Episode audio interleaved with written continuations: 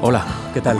Muy buenas tardes a todos y muchas gracias por acompañarnos en una nueva sesión de Memorias de la Fundación aquí en la Fundación Juan Marc. Gracias a todos los que nos están siguiendo en Internet en estos momentos porque nosotros tenemos una emisión en streaming que se dice en continuo, magnífica, con la que pueden seguir pues prácticamente todas nuestras aventuras, aventuras en el mundo de la cultura, las de la Fundación Juan Marc. Hoy nos acompaña el pintor Cristóbal Toral. Cristóbal, ¿qué tal? Muy buenas tardes. Buenas tardes. Y muchas gracias por haber aceptado la invitación de la Fundación. Gracias a vosotros. La verdad es que el señor Toral, eh, bueno, lo conocen todos ustedes muy bien, es un pintor realista que tiene una historia que contar, por esto está aquí hoy, porque tiene una obra que enseñar, una historia que contar, lo hará en estos micrófonos a lo largo de, esta hora, y, una vida que según la autobiografía que tituló, cabe en una maleta. Yo le quiero preguntar, ¿esto es posible? ¿Cabe una vida en una maleta? Esa pregunta me la han hecho en alguna ocasión y mi contestación es que sobra maleta. ¿Y, cómo lo hace? ¿Cómo ordena en una maleta su vida? La vida al final te das cuenta eh, de personajes que han pasado, que han dejado pues eh, muchos, muchas cosas buenas en la historia, pues escritores, pintores, y al final son unas cuantas fotografías que quedan ahí de ese personaje, ¿no? Con lo cual con una maleta es suficiente para ¿Por qué son tan importantes las maletas en su obra? luego lo verán nuestros, nuestros espectadores. Hay muchas maletas. Yo con la maleta quiero hacer un icono de nuestra época. Eh, siempre he dicho que el pintor es un testigo de su época y nunca como en nuestra época se ha viajado tanto. Todo el mundo tiene que ir a algún sitio, vas al aeropuerto, están llenos de maletas, las estaciones, y, bueno, a mí me obsesiona ese tema porque yo he sido también un emigrante ¿eh? que cogió la maleta cuando estaba en el campo y fui a, Sevilla por primera vez con mi maleta. Y, en realidad el hombre siempre mm, ha ido de un sitio para otro. ¿eh? El hombre es un nómada, siempre lo ha sido, buscando un clima mejor, buscando... Ahora pues estamos viendo con las con el tema de, las, eh, de, los emigrantes, como eh, tratan de buscar, eh, pasar las fronteras para buscar una vida mejor. Con lo cual la maleta es un símbolo de nuestra época. Y por eso a mí me obsesiona tanto. He leído algunas definiciones que de usted dan los críticos, los expertos. Es uno de los artistas españoles más singulares, dice uno. Ha entendido la vanguardia a su manera, asegura otro. Su obra mezcla la figuración realista con imágenes oníricas, habla de viajes y de trayectos reales o imaginarios. ¿Se siente reconocido en estas calificaciones, en estas aseveraciones? Sí, sí. Eh, eh, yo siempre he dicho en este sentido, eh, siempre se nos califica, en mi caso de pintor realista, yo prefiero que se me denomine figurativo. Es más amplio el concepto figurativo. El realismo tiene, eh, eh, tiene un recorrido más limitado, ¿eh? tiene un recorrido en su perfección. Parece que el recorrido del realismo es perfeccionarse técnicamente cada vez más. En cuanto, en cambio, el pintor figurativo es un horizonte más amplio y tiene más posibilidades de desembocar en la vanguardia en la modernidad, en nuestro tiempo. Eh, por eso a mí me gusta más el término figurativo, que se me aplique, que realista, que tiene unas connotaciones eh, que no son del todo acertadas en mi caso. Claro, e, el realismo choca ya con la fotografía, ¿no? Y, sin embargo su obra no, tiene nada que ver con eso. El realismo es más, como digo, más limitado. Claro. Y la figuración, pues, es un concepto más amplio y tiene más posibilidades, como decía antes, de entrar de lleno en la vanguardia. Hmm. Porque no hay que olvidar eh, que estamos en el siglo XXI y hay que ser de nuestra época. Y hmm. eso significa, pues, entrar en la modernidad, con toda la, fuerza y con toda la exigencia que uno como pintor se tiene que, que plantear, ¿no? Claro. Eh, he analizado, he leído varias obras acerca de usted y he, leído también algunas entrevistas que le han realizado algunos compañeros y en una planteó una idea que aquí también ha salido en cierta forma mm, a, relucir. No es un realista secas, trato de descender a la realidad, a un plano más expresivo, y hay un 50% de imaginación. Es un realismo liberado. Utiliza esta palabra, es un realismo, el suyo, liberado. ¿La realidad nos limita de alguna manera? ¿Limita al artista, al creador? ¿O es una fuente de inspiración? En este caso, la realidad, ¿qué es para usted? La realidad es, eh, es todo todos partimos de la realidad. O sea, no podemos decir, no, la realidad está ahí y la recogen los realistas. No, la realidad es un concepto muy amplio, muy amplio, eh, hasta el punto que se puede decir que los abstractos, pintores abstractos, parten de la realidad, de otra realidad microscópica. Hay cuadros abstractos que parecen una fotografía microscópica de, ¿no? de las células. De... Entonces la realidad es un concepto muy amplio, muy amplio. Eh, ¿Qué es realidad? Realidad no es pintar un membrillo con perfección absoluta o una manzana. La realidad es muy amplia. Realidad son esos emigrantes que ahora vemos. ¿eh? De un país eh, que salen a buscar la vida a otro país, a mejorar su vida, a las pobres gentes que se quedan en el Mediterráneo. Todo eso es realidad. Incluso yo diría que la imaginación es realidad también, la realidad de la imaginación. Con lo cual el concepto realidad es muy amplio. Por eso no se puede limitar pues, a perfeccionar desde el punto de vista fotográfico ese concepto, sino que es amplísimo, amplísimo. Y el artista, eh, que tiene que ser, aparte, como decía antes, un testigo de su época, tiene que ser también una persona comprometida. ¿eh? No podemos eh, estar pintando, decorando de espalda a lo que ocurre. Eso es muy importante. Hay una realidad ahí que está ahí y de alguna forma, de alguna hay que, plantearla y expresarla. Esto que me cuenta es muy interesante porque me ayuda a introducir otro de los ámbitos que me ha llamado la atención eh, cuando me he acercado a su figura, el término de libertad. Em, usted sostiene que vivimos un tiempo de libertad castrada porque solo algunos creadores pueden hacer y decir lo que quieren en un momento en el que la libertad está escandalosamente condicionada. Vivimos malos tiempos para la libertad oral. Eh, evidentemente, todo está condicionado. ¿eh? La misma noticia en tres periódicos eh, distintos, pues una noticia que se interpreta de una forma o de otra, porque hay un condicionamiento editorial, por poner un ejemplo, y todo está muy condicionado, todo, incluso el arquitecto.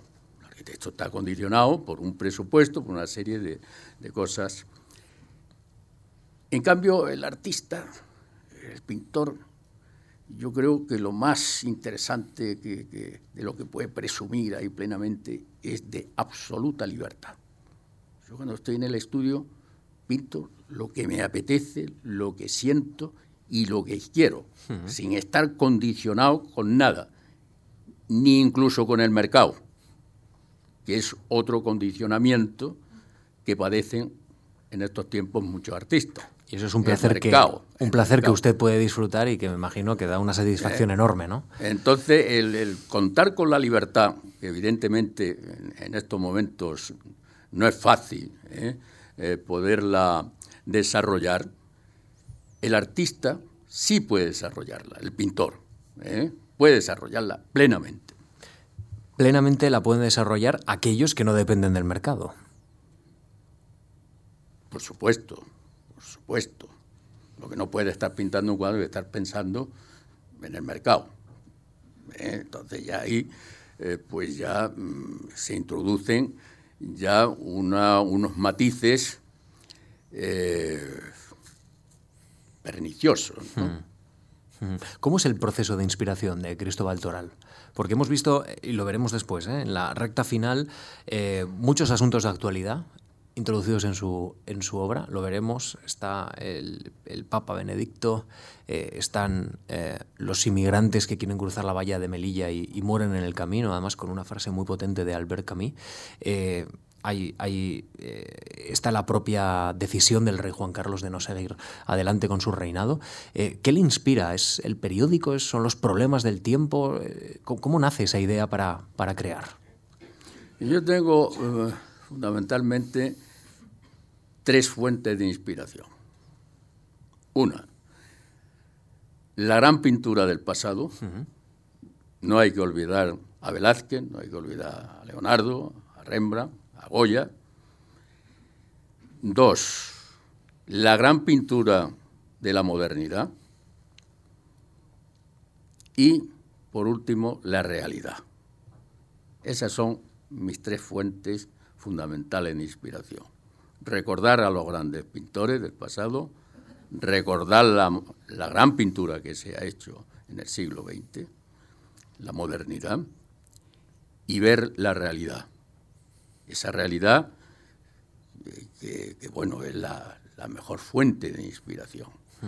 Porque al final no cabe duda que tienes que, eh, que tener como intelectual, como artista, tener ese compromiso ese compromiso con la, con la sociedad. Pero al mismo tiempo no puede olvidar que lo que tienes que hacer es una obra de arte. O sea, que tenga unos valores intrínsecos de lo que es el arte. Esa, esa eh, conjugación de, por un lado, expresar pues ese mundo que, eh, que estás viendo ahí, que de alguna forma tienes que expresarlo, pero al mismo tiempo no olvidar que lo importante es la obra de arte, que lo que se va a quedar al final es la obra de arte. ¿Utiliza música para, para pintar? ¿Música clásica, música moderna? Tengo un oído malísimo. ¿eh? Mm. O sea, que prefiere el silencio eh, para, para Sí, pero a veces pongo, ahora me obsesiono y pongo mucho el adagio de Albinoni, lo estoy poniendo siempre. Es algo que y en otros momentos, pues otra música, pero muy poco, pongo muy poca música. Me gusta el silencio, me gusta la... ¿eh? ¿Y, entra luz natural en, en los talleres? ¿Necesita luz, luz natural? y la mezclo con la luz artificial ¿eh? para poder pintar bastantes horas al día. Claro. Porque si no en invierno pintaría muy poco. Y una de, también otra de las claves fundamentales es la capacidad de trabajo. Hay que trabajar mucho. ¿eh? Yo en ese sentido lo he visto siempre muy claro y entonces eh, hay que dedicarle muchas horas al pincel. Luego hablaremos y veremos también algunos ejemplos de, la importancia de la luz en, la pintura de Toral, pero eh, usted tiene tres talleres fundamentalmente, Montes de Toledo, Madrid y la ciudad de Nueva York.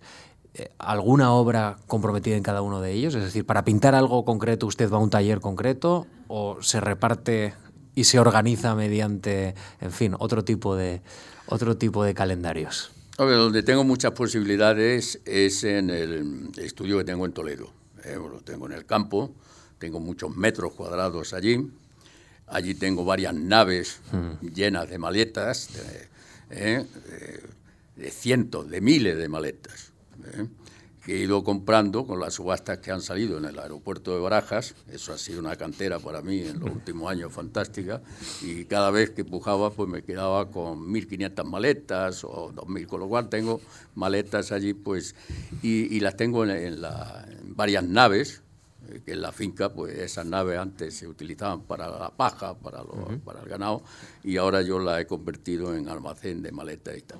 Y ahí es donde yo me desenvuelvo muy bien en, obras grandes, de tamaño grande. Ahí hice el, contenedor de Rey Juan Carlos, la dedicación de Rey, la valla de Melilla. Eh, tengo un cerrajero por allí cerca que colabora también algunas veces. Y ahí en, Toledo, para hacer la obra de, gran formato y obra así atrevida, de, pues en Toledo es el mejor sitio. Luego en Madrid también pinto, digamos, obra más mediana, y en Nueva York obra más pequeña. ¿eh? Sobre todo acuarela. En Nueva York pinto acuarela, sobre todo. Bueno, pues vamos a empezar ya a hablar poco a poco vamos a virar esta conversación hacia los datos biográficos, pero eh, le tengo que preguntar, usted tiene un taller en Nueva York y cuando echa la mirada atrás se recuerda de niño en una choza en mitad del campo. Y cuando piensa en su vida, ¿qué piensa Cristóbal? ¿Qué, le viene a la cabeza? ¿Éxito? ¿Esfuerzo? Yo creo que he tenido mucha suerte. ¿eh? Yo creo que he tenido, aparte de la capacidad de trabajo, ¿eh? que tengo una capacidad de trabajo importante, he tenido suerte, he tenido suerte, porque yo creo que es casi un milagro mm, estar donde yo estaba, eh, viviendo en el campo, en una choza, donde no había pues ningún ambiente intelectual, ni había eh, lo que se veían allí eran pues pastores, eh, gente arando, y pasar de ahí de pronto a, a un espacio universitario, pues eso es realmente un milagro, ¿no? Y, eso me ocurrió, eso me ocurrió porque pasé de, esa situación, yo eh, en el campo era una soledad absoluta, vivía solamente con mi padre, no tenía hermanos allí, no tenía nadie, no tenía madre, entonces una soledad mm, absoluta. Y pasar de ahí a un centro eh, como arte y oficio en Antequera, que fue lo, lo, que me sirvió ya para encarrilar mi carrera artística, y luego pasar de esa escuela de arte y oficio a Bellas Artes en, Sevilla. Eso fue milagroso, eso fue milagroso. Luego yo me lo tomé muy en serio, eh, pensé que la carrera de Bellas Artes tenía que centrarme, tenía que ser mejor alumno. Y efectivamente lo conseguí. O sea, el mejor expediente que hay archivado de las Bellas Artes en toda España es el mío. Porque claro, en los cinco años eh, de carrera, en todas las asignaturas eh, conseguí sobresaliente en todas. En la mitad, matrícula de honor. Y en una tercera parte, premio extraordinario del Estado. Con lo cual no hay ningún expediente como el mío. Y por eso me dieron el Premio Nacional Fin de Carrera, ¿no? Pero luego, cuando ya terminas eh, eh, Bellas Artes, yo era consciente de pensar que en ese momento es cuando yo em-, empezaba a ser pintor, a ser artista, a buscarme, a mí mismo a encontrar esa personalidad, porque al fin y al cabo lo importante de un artista es crear su mundo propio. Claro, claro, Y eso me obsesionó desde el primer día eh, que salí de la Escuela de Bellas Artes.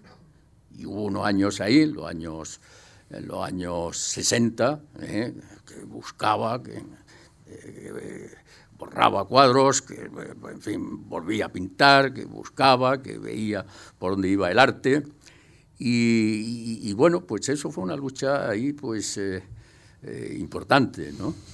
Los datos que vamos a, desgranar aquí, eh, en esta parte de la conversación, los he extraído de los papeles que conserva la Fundación Juan Marc del expediente que usted entregó en el año 1957, en el que 1963 después, en el que usted establece ya las primeras peticiones para la Fundación. Y a mí eh, de todas las conversaciones que hemos tenido, y llevamos unos cuantos años en, Memorias de la Fundación, pocas veces he, visto una descripción tan sincera de las condiciones eh, tan humildes con las que uno puede nacer y la evolución que uno ha realizado. Por ejemplo, vamos a extraer algunas de las ideas. Nace el 15 de abril de 1940 en la provincia de Cádiz. Sus padres se encontraban de manera ocasional allí, puntualiza exactamente, porque se dedicaban a hacer carbón en un bosque de encinas. ¿Qué recuerda de sus padres? Eh, usted se quedó huérfano muy, muy joven, ¿no? con prácticamente cinco años. Eh, ¿Qué recuerda de su, de su padre y de su madre? Eh, yo me quedé sin madre pues, a los tres o cuatro años. Pero mi padre murió ya con 87 años, en 1980. Yo lo pude traer a Madrid, en temporada, porque estaba con mi hermana normalmente en Antequera y yo me lo traía temporadas aquí a Madrid para que me viera pintar, para que viera el piso que había comprado en el Paseo La Castellana, ¿no? que el hombre se quedaba impresionado de ver el piso. ¿no? Y, lo recuerdo mi padre, pues fue un extraordinario, porque fue un hombre, el primer hombre que creyó en mí de verdad. ¿no? A pesar de que, por ejemplo, el señorito de la finca, ¿eh? Decía mi padre, pero su hijo quiere ser pintor. Pero hombre, es una locura, si se mueren de hambre los pintores. Pero ¿cómo? No, hombre, déjelo usted, que no pinte, que no pinte. Mi padre decía, pues no, no, va a pintar. Y yo le voy a comprar colores y le voy a comprar pinceles para que pinte. con lo cual los recuerdos sobre mi padre son extraordinarios, porque un hombre además muy inteligente, aunque era un hombre de campo toda la vida, pero tenía unas frases eh, extraordinarias, ¿no? tenía una intuición, una inteligencia. Yo recuerdo eh, ahora que estamos eh, sumergidos en este mundo virtual, artificial, el mundo de la posverdad y todas esas cosas, toda esa historia. me decía una cosa muy sencilla, pero que resumía su preocupación. Dice, a mí me preocupa en estos tiempos, estaba hablando en los años 70, dice que le pregunta a un chico joven y no sabe distinguir una mata de garbanzo de una mata de trigo. No sabe distinguir una mata de garbanzo de una mata de trigo. La realidad, que eh, hablábamos. Eh, la realidad, ¿no? Entonces, si él hubiera vivido estos tiempos eh, virtuales, pues hubiera el hombre preocupado bastante, ¿no? Hmm. De 1945, o en 1945 está usted en el cortijo La Peña de los Enamorados. La Peña de los Enamorados, sí. Del 47 al 56 en Las Lomas. En Las Lomas. Y allí vive en una humilde choza, escribe para la Fundación, en un paraje accidentado y con muchos animales salvajes. Y usted confiesa a la Fundación que quería ser salvaje. Y, lo he sido a mi manera. ¿eh? Era una intuición de niño que al ¿eh? final lo ha cubierto. ¿Eh? Lo, sigo siendo. En el Cortijo de las Lomas, que estuve allí, pues estuvimos pues casi hasta los 18, 19 años estuve yo en el Cortijo de las Lomas, en una choza y en una, en una hondonada. Y había un dicho sobre el cortijo que decía, no vaya a las lomas aunque no comas. O sea, aquello era tremendo, ¿no? Y mi padre me decía siempre, procura, procura mm, no seguir mi carrera, mi trabajo, que es durísimo, y a ver si eh, consigues cosas y tal. Y, es cuando eh, ahí se produce una casualidad muy importante, el azar es muy importante en la vida, unos cazadores que van por allí, que era la, las únicas personas que veíamos. Veíamos pues cada cierto tiempo un, un cazador o alguien que se acercaba a las chozas a pedir agua. Y luego estábamos dos meses hablando del personaje, pues no teníamos otra cosa que había radio, no había nada. Oye, ¿has visto el personaje? ¿Qué nariz tenía? ¿O qué pelo? Tal y cual, ¿no? cosa. Y bueno, pues estos personajes que fueron en una ocasión a pedir agua, unos cazadores, vieron los dibujos, estaba todo lleno de dibujos, ¿Esto quién lo hace? Preguntaron a mi padre. Esto lo hace mi hijo. Dice, hombre, esto está muy bien hecho. Dice, pues en Antequera hay una escuela de arte y oficios que aprenden los chicos a dibujar y a pintar.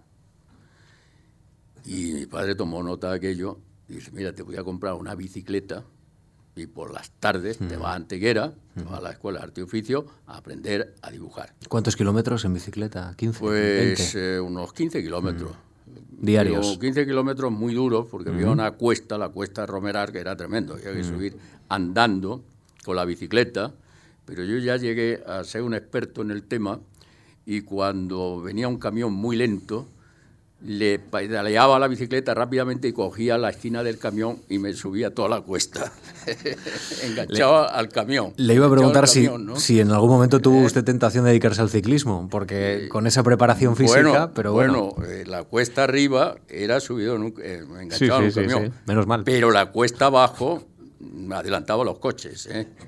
Además, me acuerdo que me, en las curvas casi me tendían el suelo como la carrera de motos, ¿no? Mm. Eh. Cristóbal, usted era un niño, pero mm, vivía, como usted ha dicho, pues eh, prácticamente sin nadie, sin contacto con otros niños, con otros chicos de su edad, con la presencia de su padre, eh, y, rodeado de naturaleza. Hemos hablado de que, ¿no? De, que en cierta forma le inspiraba cierto algo lo de ser salvaje.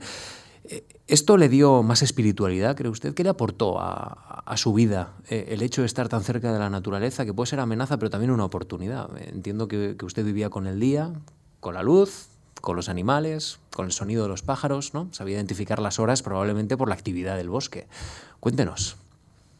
Yo siempre he dicho, mm, en esta situación de en un campo, viviendo solo con mi padre, en un chozo donde no había pues eh, varios kilómetros no, no, encontrabas a nadie. Eh, sin embargo, nunca me sentí solo. Me sentí acompañado, ¿eh? siempre, por la naturaleza. por, los, por los pájaros que cantaban. Yo era un experto buscando nidos cuando niño, estoy refiriendo cuando era niño, tenía un montón de nidos. Les daba vueltas todos los días, cuando estaban los pollitos pequeños, los veía crecer y luego ya llegaba un día y veía que se habían ido los pajaritos. Eso a mí me entretenía mucho. Y sobre todo eh, ver mm, la noche estrellada en el campo, ¿eh? Eh, pisando rastrojos y ver la noche estrellada, esa inmensidad cósmica que a mí siempre me ha obsesionado. Porque antes usted me decía sobre las maletas, pero hay algo que a mí me obsesiona muchísimo, que es el cosmos. Eso le llevó a Nueva York, el además. espacio, el espacio eh, que hay ahí en la inmensidad cósmica. Eh, es algo extraordinario. Y yo ya en, esa, en esa situación y con esa edad llegué a una conclusión que no la había leído en ningún sitio, pero llegué a una conclusión que dije, no está el espacio lejos de nosotros, sino nosotros lejos del, del espacio. Y nosotros estamos en el espacio. Ese concepto antiguo de que la Tierra está aquí y el espacio está ahí, mm, eso a mí ya no me servía. Eh, yo estaba seguro de que nosotros estábamos en el espacio. Y claro, cuando los astronautas nos han mandado eh, la foto de la Tierra, esa bolita ahí en, el, eh, en el espacio, ahí entonces te das cuenta que estamos en el espacio. El espacio no está ahí, nosotros aquí. No, nosotros estamos en el espacio. Entonces esa sensación de vivir en el espacio es algo impresionante. Esa sensación de ver los trigos, en que vio Van Gogh también, ¿eh? de ver los campos, de ver la, la, silueta de las montañas, de ver los atardeceres, de ver los amaneceres, es algo de una riqueza impresionante.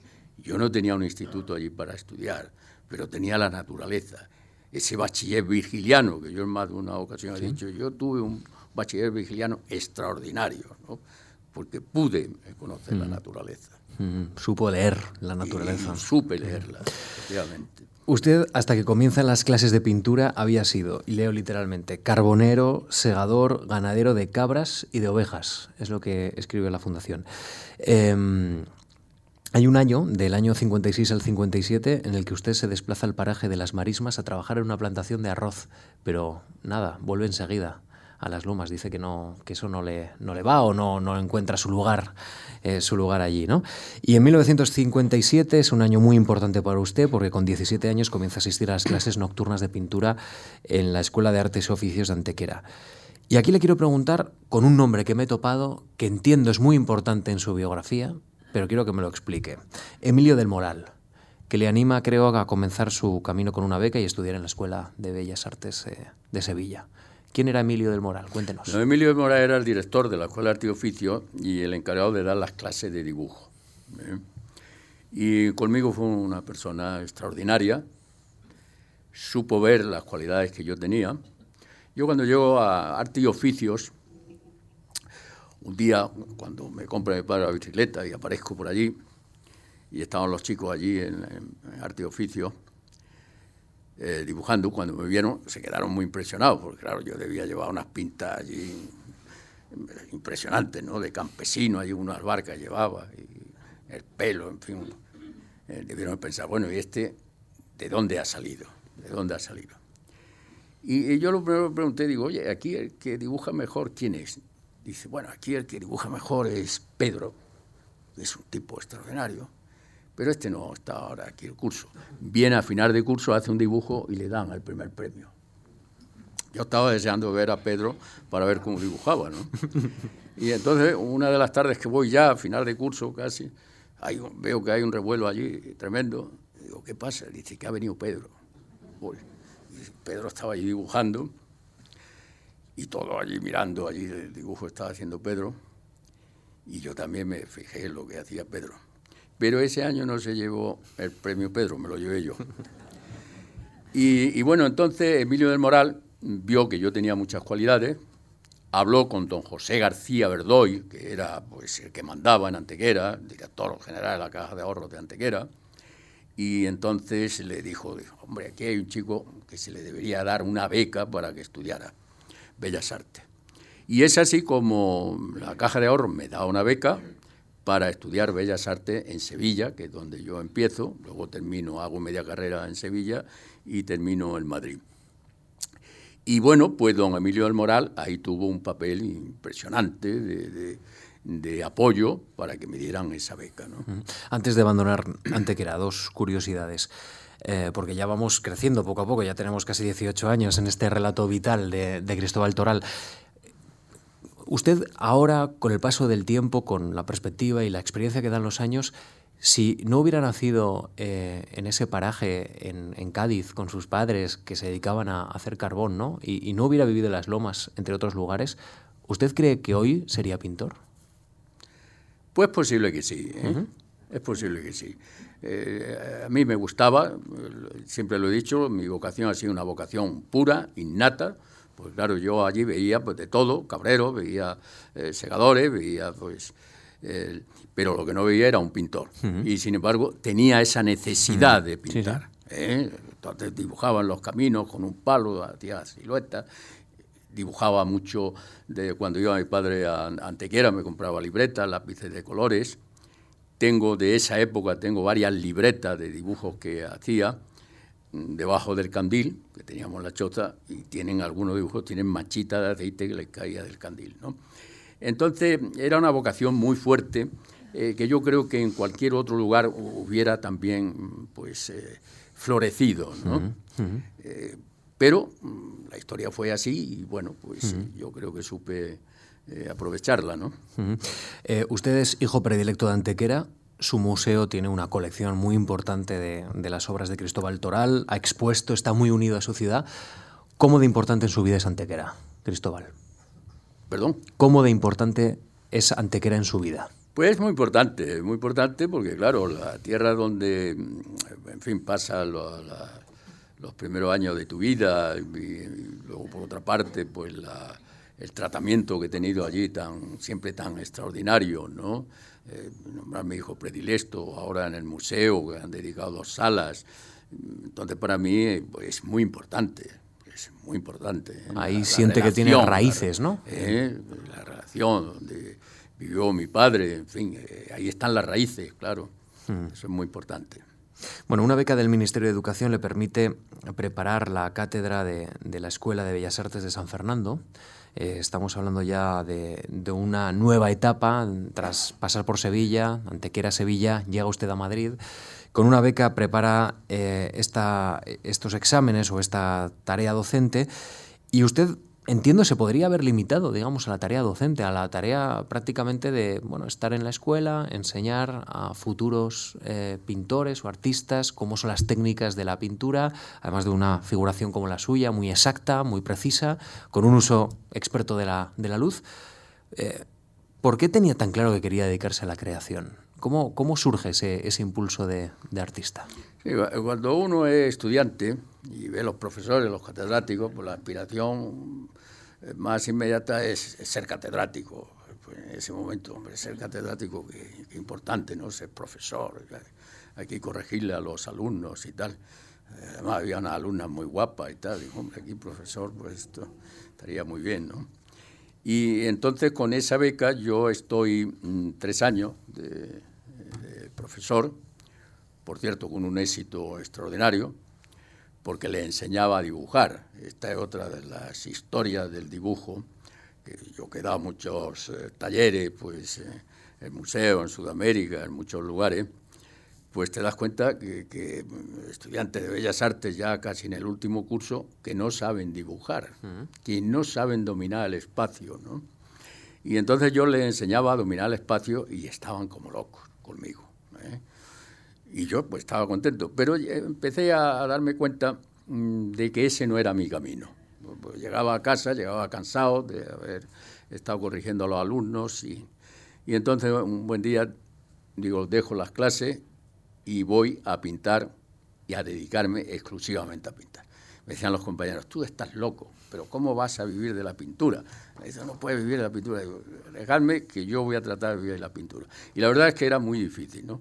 Porque dejé las clases y entonces me di cuenta eh, que tenía, en la caja de ahorros tenía 500 pesetas, o sea, el equivalente a 3 euros ahora, ¿no? Digo, esto está muy mal. Y entonces empecé a hacer unas obras allí para vender en tiendas de muebles, ya siendo, pues, en fin, habiendo sido profesor tres años con el, con el Premio Nacional Fin de Carrera y tal, y, aquello era humillante. Llegabas allí a venderlo por, por 100 pesetas, una cosa, y los que te compraban en la tienda de muebles decían, oye, ¿usted qué quiere ser? ¿Como Picasso, como Dalí, cierto no?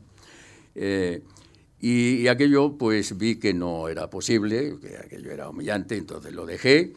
Y, y es cuando mm, yo pienso, porque en esa época hay que recordar que los que vendía era Tapies, era el que funcionaba, y luego unos eh, aquí, pues en esa época también funcionaban muy bien desde el punto de venta eh, Benjamín Palencia, Godofredo Ortega Muñoz, los del grupo El Paso empezaban también a, vender, eh, pero yo estaba allí en tierra de nadie. La abstracción. En la abstracción, yo estaba allí y digo, bueno, ¿y yo qué hago? ¿Eh? Y claro, seguir vendiendo a la tienda de muebles, pues un poco humillante, además deja poco. Y, y, entonces cuando tengo la idea, estamos hablando ya de casi, ya en los últimos años de los 60, 68, 69, que están en la NASA eh, queriendo subir a la Luna. Y, claro, como yo tengo, como decía antes, esa, esa vocación espacial, eh, eh, digo, pues nada, esto está claro. Voy a vestirme de astronauta, convoco la prensa aquí en Madrid y aquí van a empezar a enterarse que, pues, en fin, quién soy yo. Y entonces me encargo un traje de astronauta, que me lo hace Cornejo, eh, lo que hacen los trajes para el teatro, un traje que necesitaba una persona para vestirme de, astronauta, bueno, con una escafandra y tal, ¿no? Y, aquello dio un resultado extraordinario, ¿no? Dio un resultado extraordinario porque convoqué a la prensa vestido de astronauta y claro, la gente se quedaba, los periodistas se quedaban un poco alucinados no, no, es que esto no es una extravagancia, señores, esto es una cosa, pues, en fin, muy coherente. Mire, yo soy un admirador de los astronautas y lo lógico es que yo me vista de astronauta, ¿no? Es como los seguidores de Real Madrid porque se pongan una camiseta de Real Madrid, entonces esto es muy natural. Además, mi pintura es cósmica, es espacial y tal.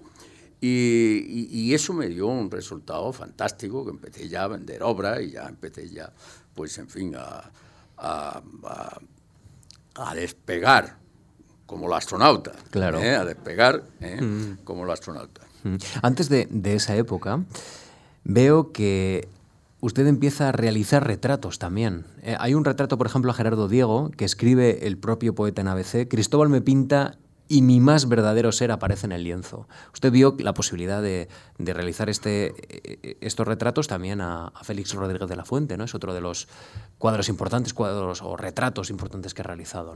¿A usted eh, le gusta hacer retratos? ¿Es algo con lo que usted disfruta? En fin, ¿cómo, cómo, cómo se lo plantea? El retrato eh, es muy interesante para un pintor y en esa época, aparte de vestirme astronauta, me di cuenta que también que los retratos podían ser un tema interesante, un tema interesante, ¿no? Y, hice en esa época, hice a Gerardo Diego, uno de los mejores retratos que yo he hecho, un retrato etéreo, ¿eh? él estaba encantado, Gerardo, este, y luego le hice también a Félix Rodríguez de la Fuente. ¿eh? Retrato de Félix Rodríguez de la Fuente lo pinté con con el lobo, que tanto quería. Y un día me dijo, dice, Cristóbal, si quieres, yo te traigo el lobo aquí en el estudio y tal, que no pasa nada. Digo, oye, yo lo del lobo yo creo que me va a mí un poco a, alterar, un poquito, ¿no? Y que no pasa nada, que yo te traigo el lobo y tal. Digo, mira, prefiero mm, ver el lobo, pues él tenía un zoo pequeñito, ¿eh? la casa de campo. Dice, vamos, digo, vamos un día y hago uno apunte del lobo y entonces te hago eh, el lobo, ¿no? Y un retrato muy, muy bello, muy, muy sentido. Luego pinté también de esa época a Vicente Calderón, don Vicente Calderón, era un gentleman, un personaje elegante, era un personaje... Y ahora me he acordado de una pequeña anécdota, eh, que los retratos que he hecho yo a lo largo de mi vida, eh, he comprobado que el caballero es más coqueto que la señora, ¿eh? Bastante más coqueto, curiosamente. ¿no? Y, lo digo esto porque me acuerdo que me decía don Vicente Calderón, Cristóbal, yo no estoy tan gordo, estrécheme un poquito. Y se abrochaba, la blaze que tenía, ¿no? Se abrochaba para eh, salir más delgadito, ¿no? ¿Y, qué hacía usted? ¿Eh? ¿Y qué hacía usted? Y ella le ponía un poquito más delgado. Porque el cliente siempre tiene la razón, ¿no? Un personaje, me acuerdo que en esa época, que el retrato lo hice en, la calle Embajadores, tenía yo un piso pequeñito allí, y coincidió algunas veces con la eh, estancia de mi padre aquí en, Madrid, que yo me lo traía, y cuando se iba, me decía mi padre, este señor tiene que ser muy importante, ¿eh? porque le veía, digo, sí, sí, es muy importante. En 1965, con 25 años, usted solicita a esta fundación una pensión de Bellas Artes para la ejecución de obras que permitan realizar su primera exposición personal que finalmente se realizó en la sala Club de Pueblo con 70 obras, como, como han visto todas eh, las personas que hoy amablemente nos acompañan. Quiero preguntarle, ¿qué supuso esta ayuda para, para, esta persona de 25 años que estaba empezando? Ya tenía claro que quería pintar, pero, pero quería empezar, quería tener un sustento. ¿Qué supuso esta beca? Una ayuda muy importante. La beca Fundación MAP, muy importante. Primero por el prestigio, casi más que por la eh, cuestión eh, dineraria por el prestigio que tenía tener una beca a la Fundación Mar. ¿eh? Entonces, para mí fue importantísimo, fue importantísimo. Esa primera beca fue muy importante y con ella pues hice esta exposición, de, eh, pude realizar esta exposición del Club Pueblo, una exposición muy importante, la primera que hice en Madrid, pero que ya se veía ahí pues por donde iba mi, mi mundo, ¿no? Mi mundo. Y, bueno, pues eh, hice también eh, algunas, eh, algunos cursillos sobre grabado, me permitió hacer también algo sobre pintura al fresco, entonces fue una beca muy útil para mí y muy bien aprovechada muy bien aprovechada. O sea, fue ahí pues eh, algo importante en, mi carrera, mm. muy importante. Mm. Eh, de esta etapa encontramos la ilustración de Romancero Gitano de Lorca, ¿no? Por ejemplo. Claro, claro, hice la ilustración Romancero Gitano. Y una primera una primera serie libre sobre el espacio que viene a marcar luego el camino para la segunda de las becas que usted disfruta en esta fundación, que que se realiza, se proyecta en 1969, solicita eh, una ayuda para viajar a la ciudad de Nueva York y, leo parte de, estas argumentaciones ¿no? con la que usted intentaba convencer a los eh, miembros del tribunal. ¿no?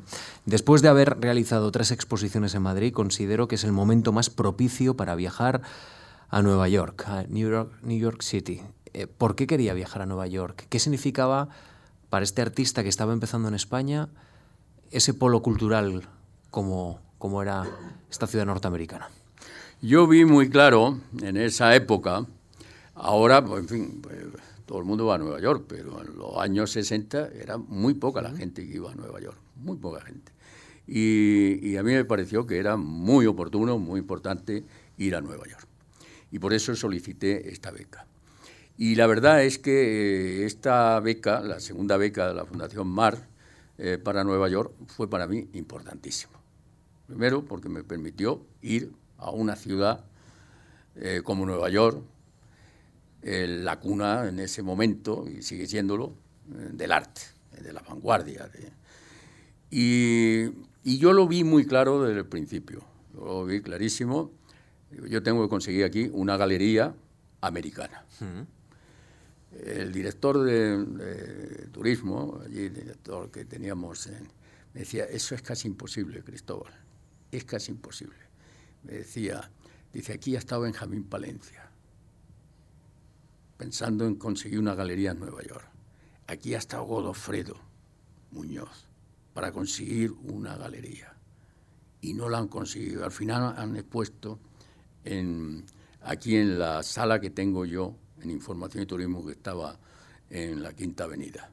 Y yo le dije, digo, mira, yo o expongo en Nueva York o aquí no expongo, porque es como exponer en España.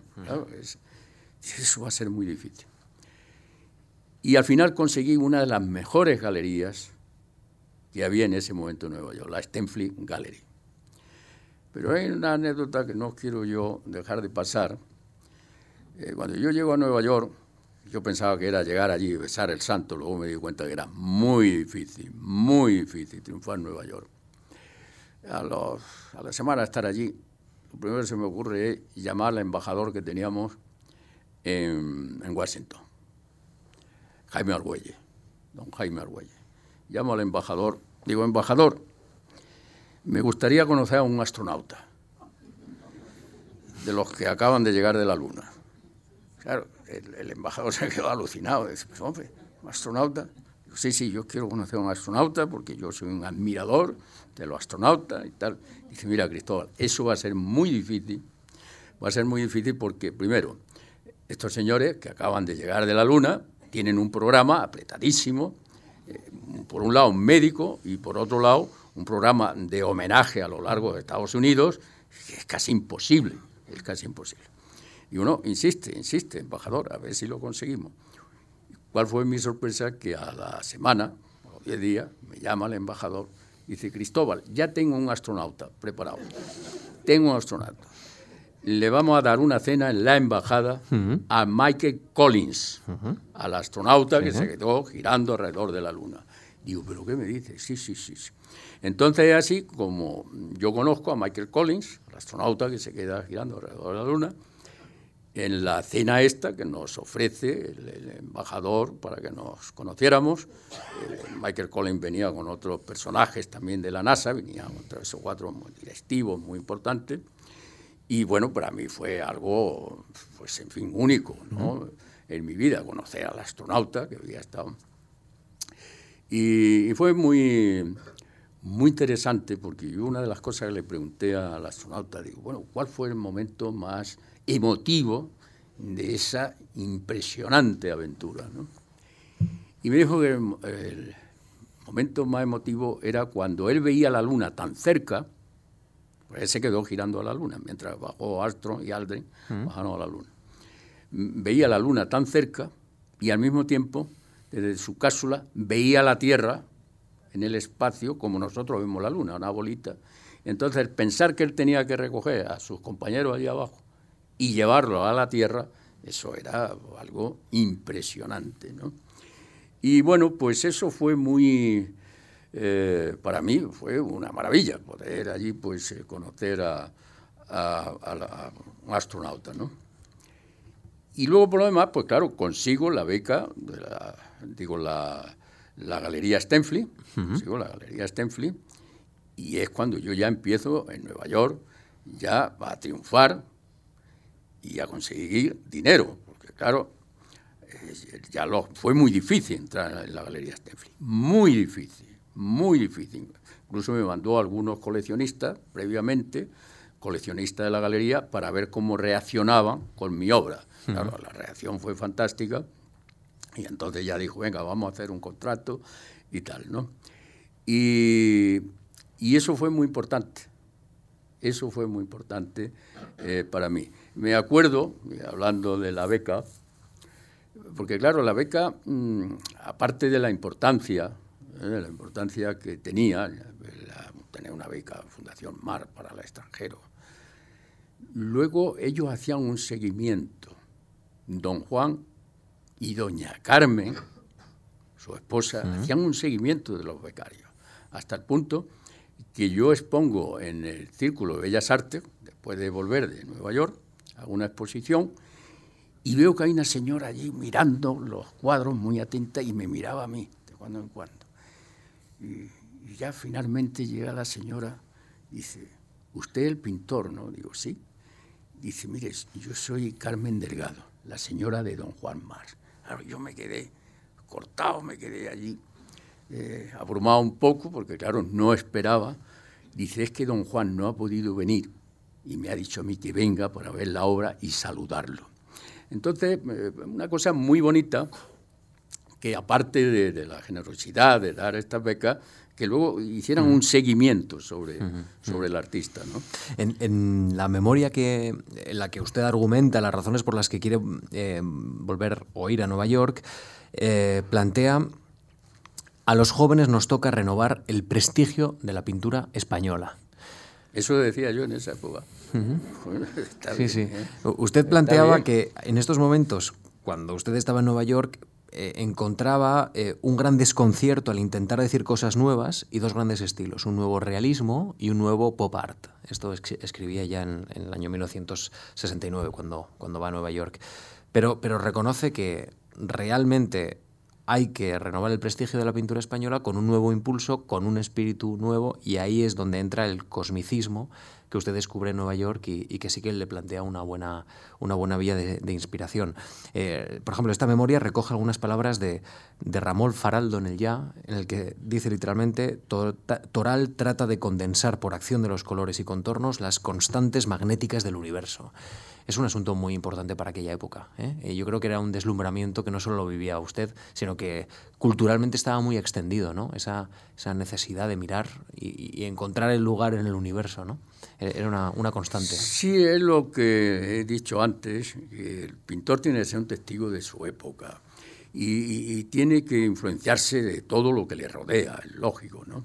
Y en esa época pues el espacio, pues en fin, acabar de bajar de la luna, de subir a la luna, y todo esto mm, era una realidad que de alguna forma eh, tenía que influir en el artista.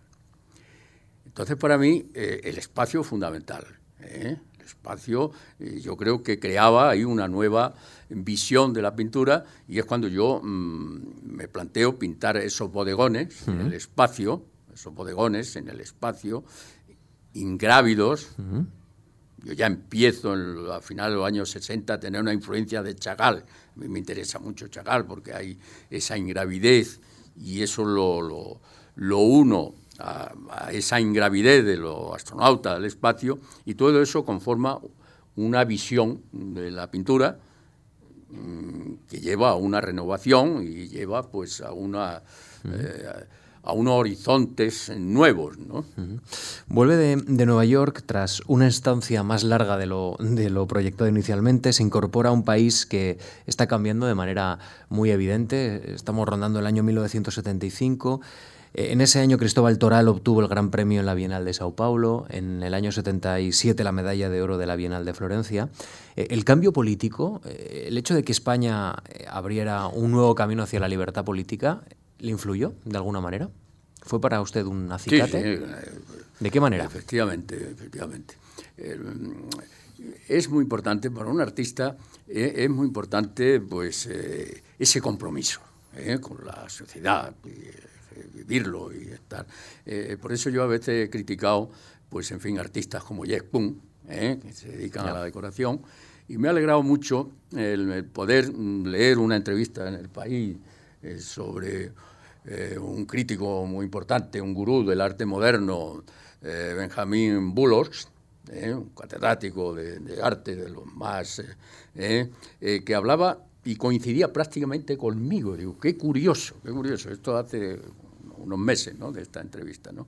que decía, sí, eh, habla de que él es un pintor banal porque estamos viviendo una época banal el, argumento de Jeff ¿no? Y, decía Benjamin Bullos, decía, bueno, no es tan banal, hay cosas ahí, están los DAES, que son terribles, están las migraciones, eh, hay muchas cosas, hay muchas cosas. ¿eh? Y, yo pensaba, digo, esto lo podía decir yo, y lo estaba diciendo ¿eh? un catedrático de Harvard, de los más importantes en el mundo del arte moderno. Y efectivamente, en, esa época, claro que a mí me influye, pero me influye de una forma honesta, profunda y seria, no en, en, plan panfletario. Entonces, en la época que yo pinto El emigrante muerto, Los emigrantes, etcétera, cuadros ahí muy comprometidos con el, con el régimen, ¿no? Hasta el punto de que hay una polémica mm, bastante considerable en la 13 Bienal de Sao Paulo eh, que son los años 75, cuando el régimen ya se está desmoronando y está, ocurren las cosas que ocurren, y entonces se plantean, el jurado de la Bienal, de que España ese año no participe, no participe. Y estaba ya casi asumido de no, mm, de no participar en la 13 Bienal de Sao Paulo. Y entonces hay unos críticos que ven mi obra. Dicen, pero ¿cómo vamos a hacer esto? Si la pintura de Toral es lo más antirrégimen que podemos ver en estos momentos. Porque ahí va el inmigrante muerto, como digo, los emigrantes y una serie.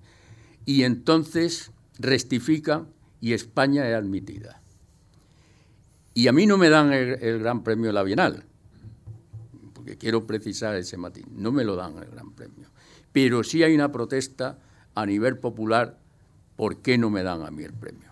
Y entonces uno de los eh, ministros de Cultura, de, o responsables de, de Sao Paulo, dice, vamos a hacer unas urnas y el público va a votar a ver a quién le dan el primer premio. Y entonces, en esa votación, salgo yo ganador, pero con una diferencia enorme con respecto al segundo. ¿no? Mm. Bueno, pues vamos terminando esta conversación, pero sí que hay un elemento bastante eh, que une, digámoslo así, es un hilo ¿no? eh, que, une muchas de las reflexiones, es el compromiso que usted ha planteado de un artista comprometido. Eh, ahora vamos a terminar con algunas de imágenes de sus obras, pero en una obra de 2014, La Tierra Prometida, eh, usted eh, bueno, pues, ilustra una, una de las figuras con una camiseta en la que se puede leer una frase de Albert Camus que dice lo siguiente, uno no se puede poner de parte de los que hacen historia, sino de los que la padecen, ¿no? que yo creo que es una muy buena reflexión, una muy buena idea para definir qué compromiso ha tenido Cristóbal Toral con, con su tiempo y con, y con la pintura. Déjeme que le pregunte dos cosas brevemente, dos pinceladas para, para, terminar. La primera, ¿usted ha conseguido todo lo que, lo que se ha propuesto en y la vida? Muchísimo menos. Muchísimo menos. ¿Ha dejado para este tiempo algunas cosas por hacer en el ámbito de la pintura? He tratado de hacer lo que he podido, pero siempre con la sensación de no haber llegado donde uno quiere llegar. Cuando hay una frase de Goya ya al final de su vida que dice, estoy tratando aquí de a ver si consigo cosas aquí interesantes. Es emocionante, ¿no? Que un maestro, que un genio, porque es uno de los genios uh -huh. más grandes de la pintura, Goya, que diga eso. ¿no? Entonces, efectivamente, el, ahí hay una, un desafío creativo que nunca llegas a, a estar satisfecho. Es imposible. Uh -huh. Mañana cuando vuelva al estudio, cuando vuelva al taller, ¿en qué se va a poner? ¿Cuál es su siguiente proyecto? ¿Cuál es el proyecto que ha comenzado? Bueno, ahora el proyecto que tengo es que inauguro en Houston. Uh -huh. eh, estoy en plena preparación de la exposición eh, porque se inaugura el día el 21 de, del próximo mes, de marzo, por lo cual estoy plenamente eh, preparando esta exposición. Y estoy muy entusiasmado, eh, estoy muy entusiasmado, eh, sobre todo basándome en esa libertad que hablábamos antes, es lo más hermoso que tiene el artista, no sentirte, en no sentirte esclavo de nada, y, y, hay muchos artistas que, que sin quererlo eh, se esclavizan de lo que hacen. Y eso debe ser tremendo. Hay un, artista, por ejemplo, eh, que yo siempre lo, en, esta, eh, en estas situaciones, siempre lo pongo como ejemplo, que es Lichtenstein que a mí me encanta Lichtenstein, porque tiene, encuentra una fórmula ahí de los tebeos, de tal, que lo transforma en, en, algo muy bello desde el punto de vista artístico, muy bello. Pero claro, es una fórmula, es una fórmula eh, que le esclaviza, uh -huh. porque en el momento que deje de ser esa fórmula, eh, ya no es Lichtenstein. Eh, por eso, para mí, como artista eh, creativo, es muy interesante Picasso. ¿Por qué? Porque Picasso iniciaba una etapa, la concluía era Picasso, iniciaba otra etapa totalmente distinta, pero seguía siendo Picasso. Y eso es impresionante. ¿eh? La riqueza que puede aportar a la creación de, un artista, ¿no? no quedarse siempre en esa fórmula y en ese miedo ¿eh? a salirse de esa fórmula. Bueno, Cristóbal, ha sido un placer conocerle y conversar con, usted en esta tarde de lunes aquí en la Fundación Juan Marc. Se ha pasado volando 60 minutos. Le tengo que agradecer su sinceridad, su tono, la, la autenticidad con la que nos ha nos ha contestado y nos ha prestado su relato biográfico, así que gracias de verdad. Y ahora nos vamos a despedir con, un experimento, porque hemos visto cómo se ha retratado a sí mismo Cristóbal Toral, ha dejado muchas pinceladas, pues vamos a ver si algunas de esas pinceladas las reconocen ustedes en, lo que vamos a ir viendo a lo largo de los próximos minutos. Así que gracias de verdad y, gracias a usted por, por su amabilidad. Gracias a